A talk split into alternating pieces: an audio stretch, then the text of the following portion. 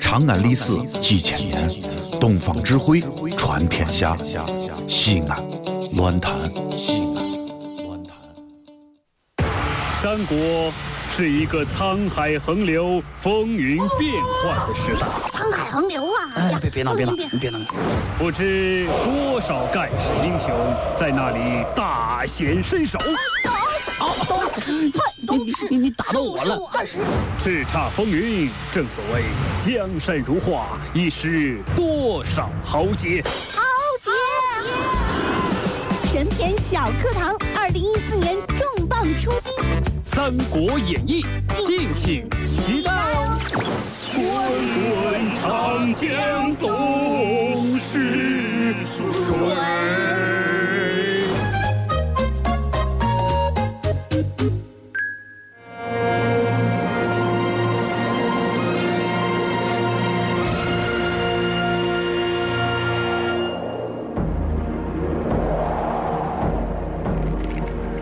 欢迎来到神篇小课堂，今天来说一说《三国演义》第二十二回。袁绍的万里长征终于走出了一小步。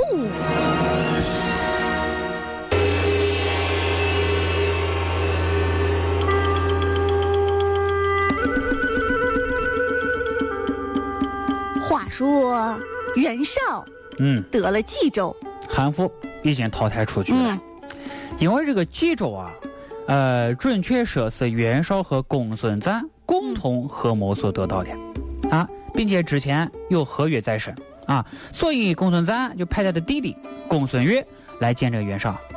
袁大人啊，哎呦，你来了呀！来里边坐，里边坐，我给人当自您己说家，想吃什么吃什么。甭给想我来喝这什么套吃嗯，蛋糕您已经拿到了，您是不是得分我一半儿？哎，说什么呢？您一个人过生日不像话呀，是不是？我知道，您得履行合约呀、对啊，这个俗话说的好嘛，啊呃，吃独食等于慢性自杀嘛。那可不嘛，那个，哎那您还不行赶紧的行吧？啊？那我答应了。光说不练假把式呀！哎，答应了，那么多废哎话，啊，答应了啊。两个带有曲艺家气质 的人结束了这段对话。没错，袁绍是打赢了，嗯，所以啊，公孙越就来到了冀州。但是各位，虽然袁绍口头上答应了，但实际上是不可能将冀州分一半给公孙瓒的。原因很简单， Number One，第一个，从私人角度来说，袁绍已经成为最大的关东诸侯了。也就是说，袁绍在这个时候终于当上了那么一个小小的霸主。没错，无论如何不会放弃自己已得的利润。嗯，第二个，从公家的角度来说，嗯，袁绍得到冀州是韩馥让贤所得。当然了，是这是打着引号上贤，嗯因为他把韩馥给鄙视了关啊，韩馥关键是太没心，太缺心眼儿，是不是啊？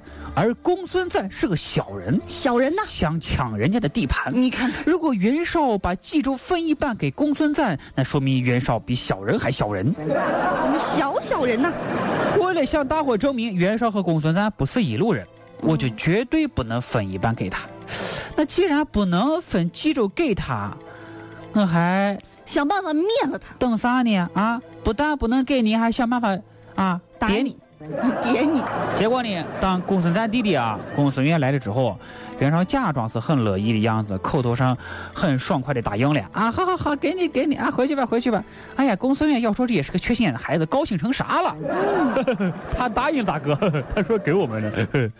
高兴的辞别袁绍，走在回去的半路上还不到五十里，嗯，只见路旁杀出一彪人马，哇呀呀呀呀呀呀呀呀！哪里去？此路是我开，此树是我栽哎。要想从此给我留下埋路钱，你这说的跟山里土匪一样嘛！哪里去？我乃董丞相家将也！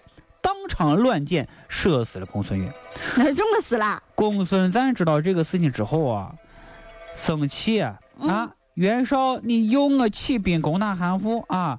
你现在啊，这个拿到地盘之后，你在这搞事儿，还还还还诈称董卓，射死我弟弟，此仇不报非君子呀！是啊，于是近期本部兵马杀奔冀州而来。我觉得啊，公孙瓒的错就是从这个时候开始的。你看啊，我们说这个争夺地盘，嗯，凡是优选的一些策略，嗯那都是建立在对未来利益的预期这个基础上，就是翻译一下，对未来是有帮助的，是不是？就是你你没有那个金刚钻儿，你就不要揽这个瓷器活儿，是这个意思吗？呃，这呃，不是这个意思，嗯，就是说，呃你你你的每一步选择好啊，尴尬你都是出于对未来的考虑。就是你得为你明天做计划，是这个意思吗公孙瓒的弟弟被杀了，这是成为过去了呀。那是如果你为这个事去打袁绍，那就不是优选策略了。那什么是优选策你？看，咱们分析啊，公孙瓒为他弟弟报仇而打袁绍，这是为过去的事情耿耿于怀。如果说公孙瓒为了得到冀州而攻打袁绍，这是你对未来长远的一个考虑。就说做同一件事儿，动机不同，结果就有天壤之别。就这个时候，你不能轻举妄动啊，是啊，小不忍则乱大谋啊。没错儿啊，凡是为过去的事情耿耿于怀的人，他的行为啊，就不是以获利为主了。嗯，啊，当然，咱话说回来，人是有感情的，有血性的，并不是说每件事情都可以理性对待、啊。因情为呃情绪激动而行为失控也是常有的。不过，咱先讨论的是怎样获得这个利益，因为你是啊、你你你是一方霸主呀，啊，你不是一个人呐、对不对？所以你就得遵循其中一些规律。那公孙瓒因为弟弟被袁绍杀了，要起来获批报仇，这个行为啊，欠妥，就不像一个大将军了，就是你们，人家有点匹夫之勇了，嗯知道，吧？就是没有考虑的周全。是这个哎，意思你看，相比之下，袁绍就考虑比较成熟 了。是 袁绍的全族的人都被董卓灭了，袁绍至今没有说找董卓报仇，这就是袁绍和公孙瓒的区别，就是等我强大之后，我再来收拾你。啊，这是他的想法。所以说，凡是有做大事的胸襟的这人啊，都不会为过去的事耿耿于怀就是你，我我现在我我忍着你，啊。对，让你。有朝一日你别让我抓着，哎呀，抓着你哎也呀，哎 呀，哎呀，主要你这个报仇的表情太吓人了啊！就是做的每一件事情啊，尽量不要造成浪费啊，尽量要是这个结果导致你要最后权衡一下，有收益，嗯是吧？嗯嗯所以公孙瓒呢，如果想得到冀州，应该暂时先忍让一下，因为这个时候袁绍得到冀州之后的实力啊已经大于你公孙瓒了呀。嗯公孙瓒你如果硬拼的话，我是要吃亏的，那落下风了，是不是？啊是啊经过几个回合的较量之后，公孙瓒损兵折将，落于下风，再也无力与袁绍相争。此时，袁绍成功的占据了冀州，有了一块根据地，终于成为了关东诸侯里面的第一霸主，完成了他万里长征的第一步。